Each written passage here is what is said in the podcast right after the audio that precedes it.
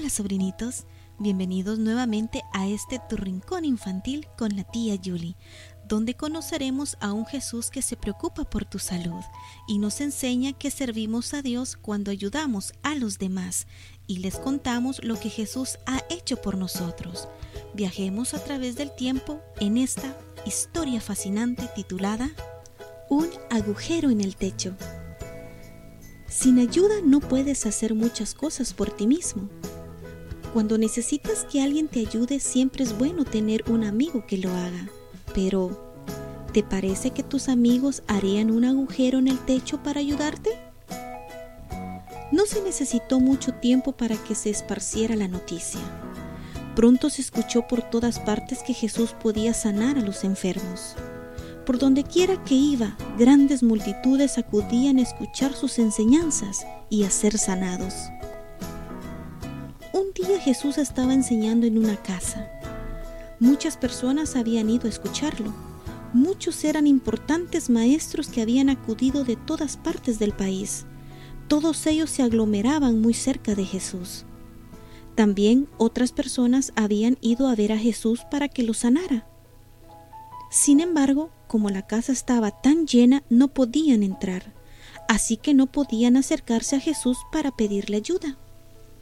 Uno de aquellos enfermos estaba paralítico. No podía caminar, ni siquiera podía moverse. Estaba allí porque tenía amigos que lo habían traído en su camilla. Pero había tanta gente en la casa que no habían podido entrar. ¿Qué podían hacer? Los amigos de aquel hombre no se iban a dar por vencidos. Estaban decididos a llevarlo para que viera a Jesús, aun cuando la multitud se lo impedía. Uno de ellos tuvo una idea. Lo siguiente que supo el paralítico fue que lo estaban levantando hasta el techo de la casa. Sus amigos ataron cuerdas de cada esquina de la camilla donde estaba acostado. Luego empezaron a quitar las tejas del techo y antes de que el paralítico se diera cuenta, lo estaban bajando a través de un agujero en el techo, mientras permanecía acostado en su camilla.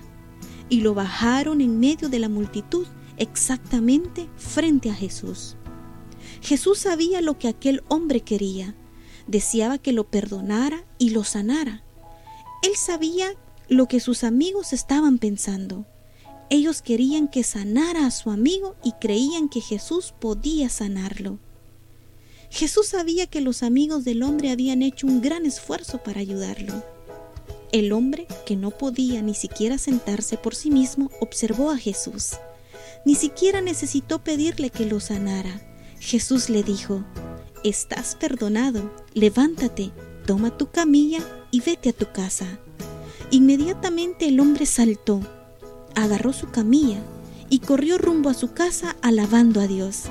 Pronto todo el mundo supo que Jesús había sanado a un paralítico. Donde quiera que iba Jesús, numerosas personas acudían para escuchar sus enseñanzas y para que lo sanara. Jesús quiere que tú también ayudes a los demás. Él te ayudará a hacerlo. Solo pídeselo. Espero hayan disfrutado esta historia, sobrinitos, y no olvidemos que Jesús es nuestro médico incansable. Gracias por haberme acompañado en este fascinante relato a través del tiempo. Los espero en una próxima ocasión. Hasta pronto.